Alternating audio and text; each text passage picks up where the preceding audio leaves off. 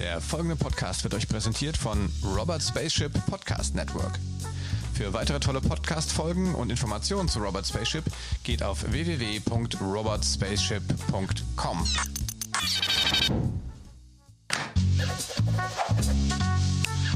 Das digitale Sofa mit Oliver Kemmern.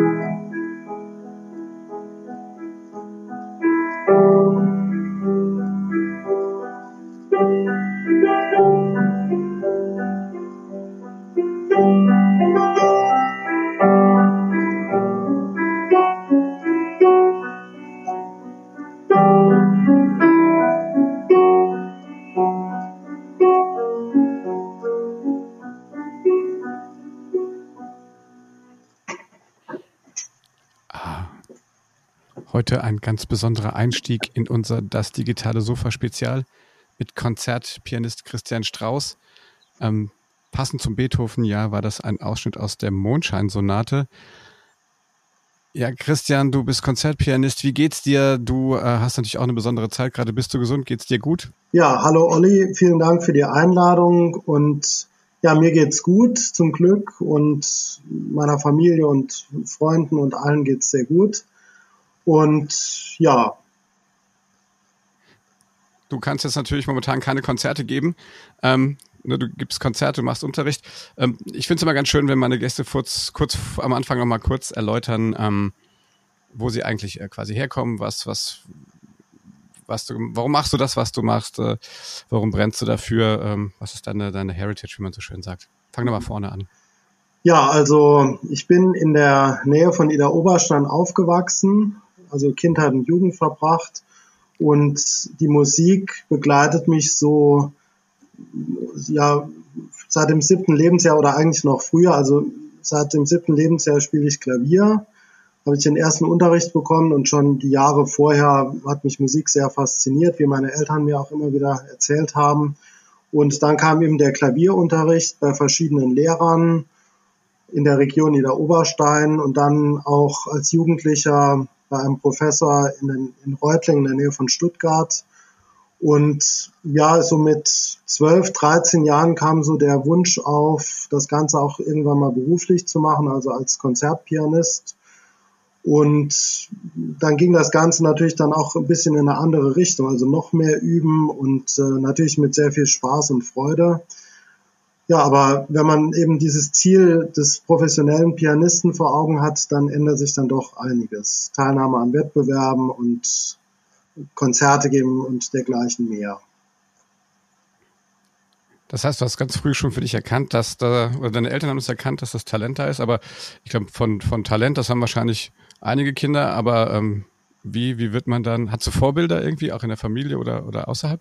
Ja, also in der Familie war es so, dass mein Vater mich da sehr stark geprägt hat. Der hat selbst auch Musik studiert und der ist bis heute noch ähm, als äh, Kirchenmusiker tätig, als, als nebenamtlicher Kirchenmusiker, also spielt Orgel. Und äh, der hat mich auch einige Jahre unterrichtet am Klavier. Und das waren sehr schöne Jahre und ähm, er hat mich da wirklich sehr gut betreut. Und er ist auch ein leidenschaftlicher Sammler von Musik, also CDs, Schallplatten, Kassetten, dies und das. Und ähm, da war das immer präsent. Ja, also Musik war in, in meinem Elternhaus immer präsent. Also entweder live gespielt von meinem Vater äh, oder eben über Konserve sozusagen. Und das, da scheine ich dann schon sehr drauf äh, reagiert zu haben. Ähm, wenn du, aber du bist hauptsächlich in der klassischen Musik zu Hause, richtig? Genau, genau. Also ich bin sehr, äh, ich, ich mag Musik aus, aus den verschiedensten Richtungen, äh, also auch natürlich Pop, Jazz, Rock. Es gibt in, in jeder Sparte gibt's äh, tolle Musik Und es gibt ja diesen schönen äh, Spruch von, von Bernstein, es gibt, äh, es gibt nur gute und schlechte Musik, es gibt keine U- und E-Musik. Das ist eigentlich ein sehr guter, eine sehr gute Weisheit. Und äh, genau, aber so meine, meine eigene Beschäftigung ist eher im Bereich der klassischen Musik, genau. Ja, ist eine schöne Überleitung. Also ähm, wie wenn man jetzt Konzertpianist geworden ist und eine professionelle Ausbildung gemacht hat, was, ähm, wie geht es dann weiter? Was sind denn so die üblichen ähm, Berufsfelder, in denen man dann tätig ist? Und was machst du genau? Ja, also es ist eben so, man, man hat als Kind oder spätestens als Jugendlicher dieses Ziel, Konzertpianist zu werden. Das ist auch mit einer entsprechenden Ausbildung verbunden, also auf jeden Fall mit einem Klavierstudium äh, oder allgemein gesagt Musikstudium mit Schwerpunkt Klavier und im besten Fall dann auch ein äh, das Solistenexamen oder Konzertexamen. Es gibt ja verschiedene Begriffe auch in verschiedenen Ländern. Und das ist dann wirklich so eine Spezialisierung auch auf das solistische Spiel. Und dann gibt es auch eine, natürlich eine pädagogische, musikpädagogische Ausbildung, die habe ich auch gemacht. Also ich habe zwei Studiengänge absolviert, die musikpädagogische, also das Klavierlehrerdiplom. Zu der Zeit gab es ja noch das Diplom, ist mittlerweile ja nicht mehr. Und dann eben noch das Aufbaustudium zum Konzertpianisten, das sogenannte Konzertexamen. Das sind jetzt so von der Hochschule die Studiengänge, die angeboten wurden oder immer noch werden. Und das ist aber jetzt nur dieser Teil der Ausbildung, ja. Daneben muss man natürlich selbst auch sehr viel machen. Ja, man, man muss sich um Konzerte auch kümmern. Natürlich helfen einem auch viele Leute, aber da braucht man auch sehr viel Eigenmotivation. Ja. Also man muss äh, auch so bestimmte Ziele haben. Ich möchte jetzt die und die Stücke mal im Konzert spielen, ja, und wo könnte ich das spielen? Also sehr viel so einen eigenen Motor haben. Ja, und dann auch an Wettbewerben teilnehmen, das muss man jetzt nicht unbedingt, aber das, ähm, das bringt einen schon auch weiter. Also auch wenn man jetzt nicht, nicht immer gewinnt und nicht, nicht immer ganz vorne ist, aber einfach dieses, dieser sportliche Ehrgeiz irgendwo, dass man sagt, ich bereite jetzt ein bestimmtes Programm vor, habe gewisse Vorgaben, auch einen gewissen zeitlichen Druck und ähm, gucke, wie ich damit umgehen kann. Also das begleitet einen dann auch sehr stark. Okay, und wann, ähm, was sind denn so die üblichen ähm, Brot, Broterwerbssachen? Also wird man dann irgendwie in einem Orchester angestellt? Ist man dann äh, freiberuflich unterwegs? Was sind denn so die üblichen ähm, beruflichen Werdegänge danach? Ja, also es ist so, das Klavier ist kein Orchesterinstrument. Äh, also man kann jetzt nicht als Pianist fest in einem Orchester angestellt werden. Ähm, gut, es, es gibt manche Orchesterwerke, da, da ist das Klavier als Orchesterinstrument dabei, aber da werden ähm, dafür reicht jetzt, das sind relativ wenige Stücke, ja, und äh, da werden dann Pianisten engagiert. Also es ist jetzt nicht wie, wie Geige oder Cello ein typisches Orchesterinstrument. Welche Möglichkeiten hat man? Also man, man ist sozusagen ein Teil in der freien Konzertszene. Also man, man gibt hier und dort Konzerte in kleinen oder größeren Sälen. Das ist so dieses äh, freiberufliche Element. Man kann Unterricht geben, Klavierunterricht. Das dann natürlich auch auf ganz verschiedenen Ebenen. Es gibt den Privatunterricht, der dann entweder beim Lehrer zu Hause ist oder bei den Schülern zu Hause oder an Musikschulen oder dann eben auch an Musikhochschulen, ja, dass man dann eben Studenten unterrichtet in verschiedenen Studiengängen. Das sind so die, die verschiedenen Formen des Unterrichts. Und vom Konzertieren ist es natürlich auch sehr vielseitig. Also man kann solistisch, also alleine konzertieren als Pianist das Klavier, also das Tolle am Klavier ist ja, dass man wirklich ganz alleine ein Konzert geben kann, von anderthalb oder zwei Stunden oder noch länger, ganz alleine, äh, Solo-Literatur. Aber man kann auch in ganz vielen Konstellationen mit anderen zusammenspielen. Man kann vierhändig spielen oder mit Sängern, mit, äh, mit Geigern, mit, also mit, mit allen möglichen Instrumenten. Das macht das Ganze natürlich auch so spannend. Bei mir persönlich ist es auch so, ich liebe das solistische Spielen, aber genauso eigentlich das, äh, die Kammermusik, die sogenannte Kammermusik, also mit anderen zusammen. Ja, und wenn ich das eine oft und viel gemacht habe, dann vermisse ich dann gleich wieder das andere, ja, und gucke, dass dann eine gewisse Balance auch da ist. Das heißt aber in der aktuellen Situation ist es im Prinzip für dich fast nicht möglich zu arbeiten, oder? Aktuell. Ja, ähm, absolut. Ja, das ist ein Riesenproblem das ganz viele meiner Kolleginnen und Kollegen natürlich jetzt auch haben. Ähm, Also man kann sagen, von Mitte März, das fing ja alles so am 13., 14. März an, die strengen Bestimmungen und Verbote von Konzerten und Veranstaltungen bis, ich sage jetzt mal, auf jeden Fall Ende April, aber wahrscheinlich geht das Ganze bis weit in den Mai oder noch länger. Das kann heute noch niemand genau sagen. Das ist natürlich eine lange Zeit und äh, viele Konzerte sind mir jetzt sozusagen durch die Lappen gegangen. Ja, und äh, da, oder uns, mein, die ganzen Kolleginnen und Kollegen auch. Und das ist ein Riesenproblem. Ja, und äh, wir können aber noch unterrichten, eben mit dieser neuen Form, also eben über, über diese Online-Video-Tools. Das ist jetzt natürlich noch möglich. Ja, weil das normale Unterrichten, also diese traditionelle Situation, der Lehrer steht oder sitzt dann neben dem Klavier oder Flügel, das geht im Moment natürlich auch nicht. Die Musikschulen haben zu, die Hochschulen haben zu, also da sind uns die Hände gebunden. Ähm, das heißt jetzt, wenn du sagst, so Video, also was, was nutzt du jetzt speziell? Nutzt du eine spezielle ähm, Lösung da jetzt, ein Tool? Ja, also es gibt natürlich verschiedene, aber ähm, also mit Skype habe ich jetzt gute Erfahrungen gemacht. Ja. Und äh, ja. Was ist da wichtig? Also, ähm, also die Klangqualität ist wahrscheinlich ausreichend. Was ist, wo, wo guckt man als Klavierlehrer dann irgendwie hin? Guckt man auf die Finger oder was, was ist da relevant? Ja, also ideal ist natürlich, also ich sage jetzt mal äh, vorausgesetzt, dass der Schüler, Schüler und Lehrer eine gute Internetverbindung haben. Es ist gut, wenn man als Lehrer, als Klavierlehrer die Finger sieht des Schülers oder der Schülerin. Ähm, da kann man ja auch einiges dann korrigieren von der Handhaltung, von der Sitzhaltung. Genau, und, und dass man natürlich gut hört, ist klar. Ja. Okay.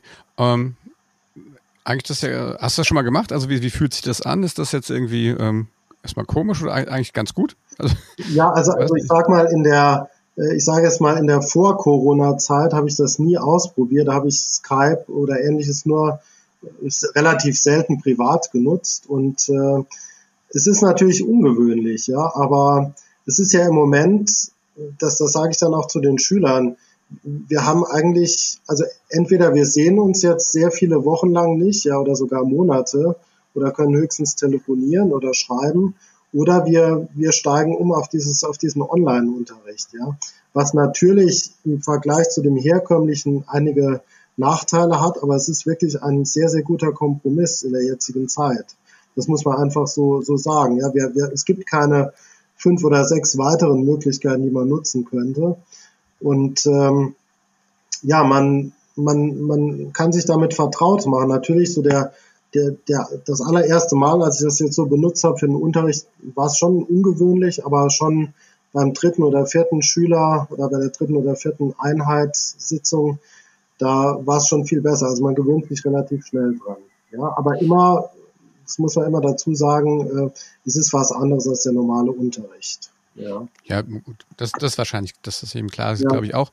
Ähm, aber immerhin, bevor man, du hast richtig gesagt, bevor man jetzt wochenlang nichts macht, ja. ähm, hat denn schon jemand jetzt in der Zeit bei dir neu angefangen? Hat jemand die, die Homeoffice-Zeit genutzt oder die ja. Shutdown-Zeit genutzt, um Klavierspielen zu lernen?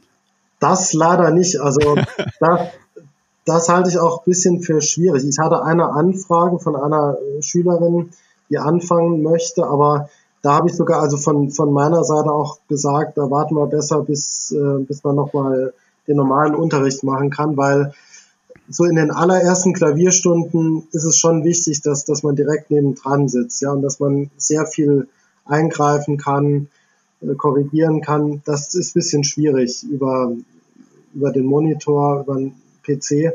Und man kennt sich ja auch noch nicht persönlich. Ich meine, das ist natürlich auch die Schüler, die ich jetzt unterrichte, die, die kenne ich schon, die, also die meisten seit vielen Jahren. Ja, dann man kennt sich gut, ja, man, man kennt die Fähigkeiten der Schüler, die Schüler kennen den Lehrer natürlich auch und äh, da kann man auch immer mal wieder sagen, mach das doch mal so, wie ich dir es schon immer gesagt habe und der Schüler weiß, was ich damit meine. Aber wenn man jetzt einen genau. ganz neuen Schüler anfängt zu unterrichten, da ist das ja alles noch nicht eingespielt. Und deswegen würde ich da auf jeden Fall den persönlichen Kontakt vorziehen. Ja. Ja, ähm, man kennt ja seine Pappenheimer, ne? Genau. ähm, was ist jetzt aber gut, das ist jetzt der Unterricht, okay, das, das glaube ich, ist ja eine naheliegende Lösung, das so zu machen. Ähm, aber wie ist das jetzt mit, mit äh, Konzerten? Du, du spielst ja auch in verschiedenen, hast du eben gesagt, du machst auch Kammermusik, auch mit anderen zusammen. Ja. Ähm, Konzerte gehen jetzt gerade auch nicht. Man so hier in der in der Popwelt, da gibt's ja die ersten, die irgendwie so Wohnzimmerkonzerte dann irgendwo über Social Media machen. Ja. Wie ist das in der klassischen Musik? Gibt's da auch solche äh, Ideen, Tendenzen? Ja, das, das gibt es. Also äh, ich kann mich erinnern, also am Anfang, also als die, als die Bestimmungen noch nicht ganz so streng waren, also als man noch mit mehreren Leuten auf der Bühne sitzen oder stehen konnte, da gab es auch kleinere Orchester oder Kammermusikgruppen, die was gestreamt haben ähm, oder so, ja, eben so ein Live-Konzert gegeben haben ohne Publikum. Und ähm, Solokünstler haben das gemacht. Also mir fällt ja zum Beispiel der, der Pianist Igor Levit ein. Also der hat von seinem Wohnzimmer aus Konzerte gegeben und die gestreamt. Und äh, das sind jetzt nur ein paar Beispiele. Und ja, also bei mir ist es so, ich bin ja auch als Pianist äh, beschäftigt äh, bei der Gruppe Opera etc. Das ist eine Gruppe von, von jungen Sängerinnen und Sängern unter der Leitung des äh, bekannten Tenors Keith Kaya Purdy. Und ähm, die Gruppe gibt's jetzt seit, seit ungefähr acht Jahren. Und äh, die Gruppe lebt natürlich auch von Auftritten. Wir haben also wirklich viele Auftritte mit der Gruppe und das fällt natürlich jetzt auch alles aus. Und wir haben jetzt ein Projekt am Laufen. Äh, also wir, wir wollen ein, ein Online-Konzert herstellen. Also es war jetzt schon so, letzte Woche habe ich die ganzen Klavierstimmen, also Klavierbegleitungen eingespielt von, von ungefähr 20 Stücken. Und das bekommt jetzt jeder Sänger und jede Sängerin geliefert sozusagen, ja, und äh, muss dann darauf singen. Und das ist jetzt nicht nur, nicht nur, das sind jetzt nicht nur Lieder oder einzelne Arien, sondern auch Ensembles, also wo dann zwei, drei oder sogar vier Sängerinnen und Sänger zusammen musizieren. Also es ist eine technische Herausforderung. Also der Alex, unser Kollege, der das zusammenschneidet, der hat wirklich sehr, sehr viel Arbeit.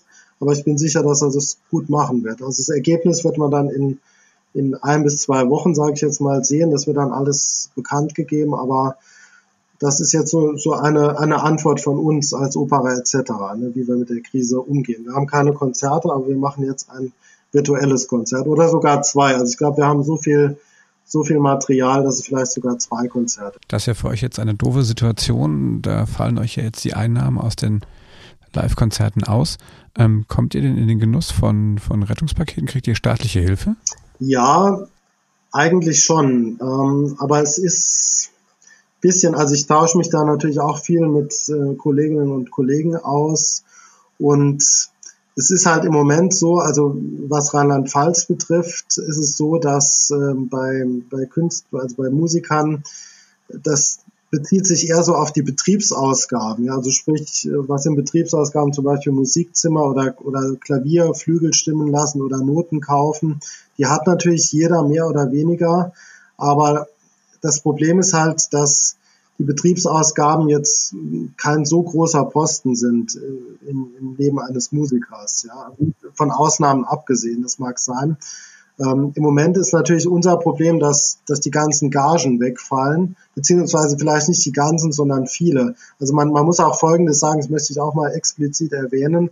Es gibt Veranstalter, das habe ich persönlich jetzt auch schon erlebt, die haben gesagt, ähm, keine Ahnung, jetzt am 15. Mai hätte ein Konzert stattgefunden, das musste abgesagt werden, aber äh, wir überweisen dir schon das, das Honorar, das du bekommen hättest, weil das Konzert wird auf jeden Fall nachgeholt und ähm, dann bleibt die Liquidität irgendwo erhalten und dann, wenn wir das Konzert tatsächlich halten, kriegst du dann natürlich kein Honorar, also du kriegst es dann quasi als Vorschuss.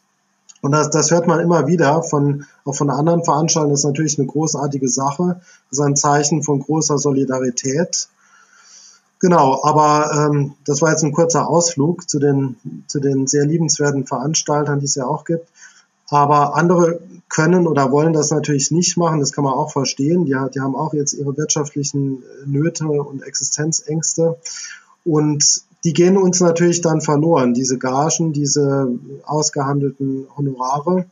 Und die kann man schlecht geltend machen. Ja, was ich auch irgendwo verstehen kann. Ich meine, natürlich kann jetzt der Staat auch nicht alles zahlen. Also das äh, wirklich äh, auf, auf Heller und Pfennig, wie man früher so schön gesagt hat, das ist mir auch klar. Aber ähm, sagen wir es mal so, ich warte jetzt auch noch ein bisschen ab und äh, man kann ja diese, diese Hilfen auch bis Ende Mai beantragen und äh, vielleicht gibt es dann auch noch Lockerungen oder ja, dass es etwas noch unbürokratischer und unkomplizierter wird. Ja, staatliche Hilfe zu kriegen ist ja immer auch eine Sache. Ähm, besser ist ja, wenn man selber dafür sorgt, dass es weitergeht. Äh, dafür ist natürlich wichtig, dass man äh, weiterhin sichtbar bleibt, auch wenn die Konzerte und alles ausfallen.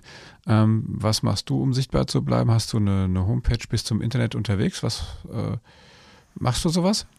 Achso, ja, also es gibt ähm, meine Homepage ähm, www.konzertpianist-strauß hinten mit zwei S www.konzertplatz.de.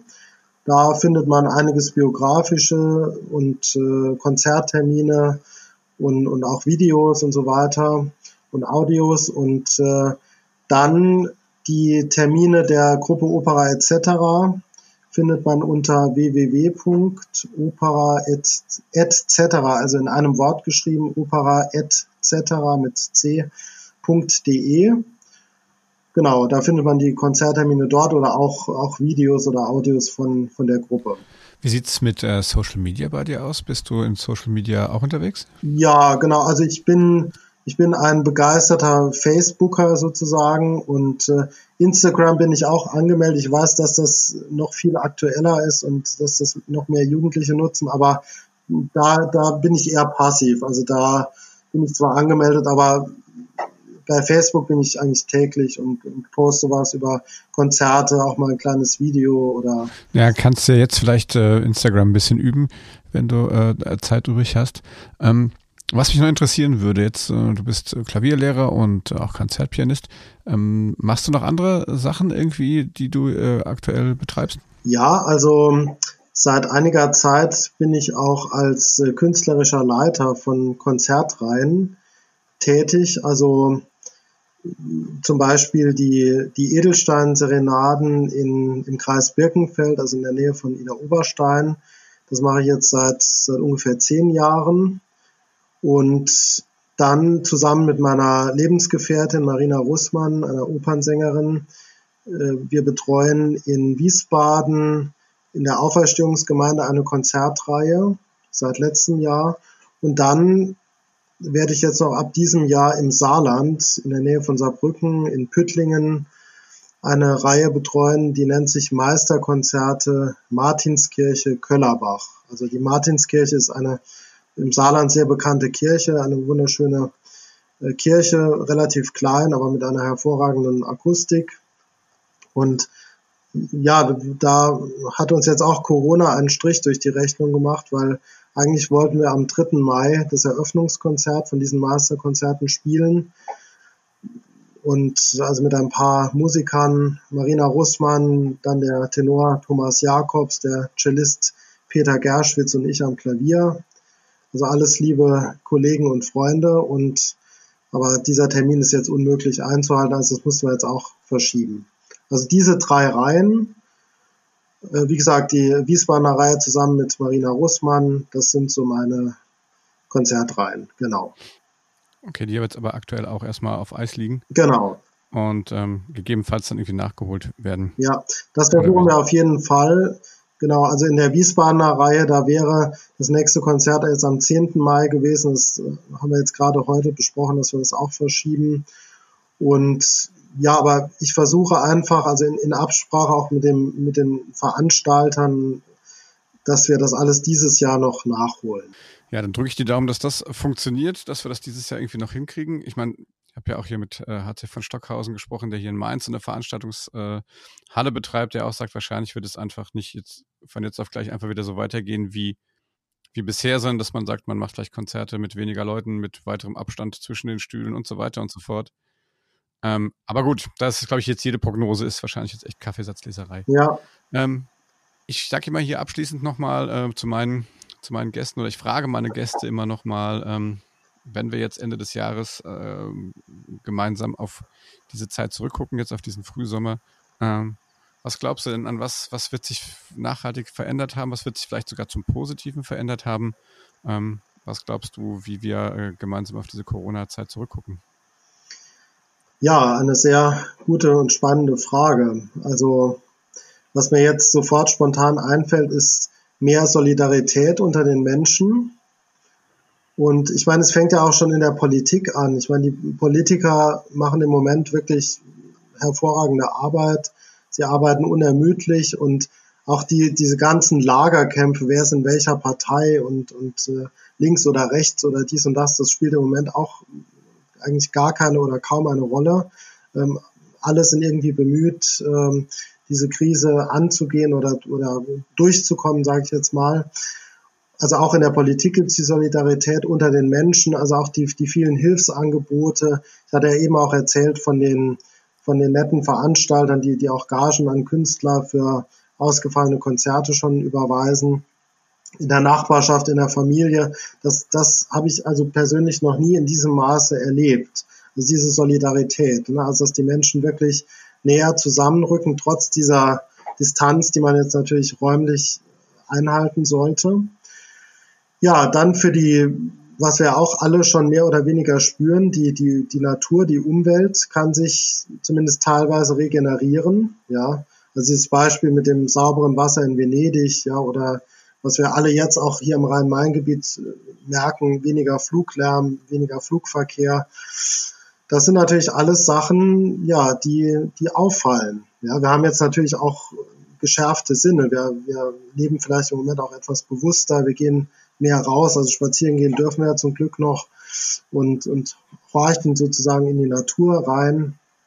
Also das sind, sind so positive Aspekte oder dass man sich auch einfach, jetzt in meinem Fall kann ich das auch sagen, ähm, natürlich ist es schlimm, keine Konzerte zu haben, das, das ist, ist wirklich bitter, aber andererseits, man kann jetzt einfach auch mal am Instrument Sachen spielen, einfach mal ohne dieses Ziel oder neue Sachen einstudieren oder auch mal einfach ein Buch lesen oder mehrere Bücher, die man schon längere Zeit auf dem Schreibtisch äh, liegen hat. Also dafür hat man jetzt auch einfach die Zeit und die Muße. Das stimmt. Was liest du gerade so? Hast du eine Empfehlung? Äh, ich habe gerade ein äh, wunderbares Buch von Hans-Josef Orteil gelesen. Das ist jetzt äh, auch wieder ein bisschen fachspezifisch. Ähm, das heißt, wie ich Klavier spielen lernte.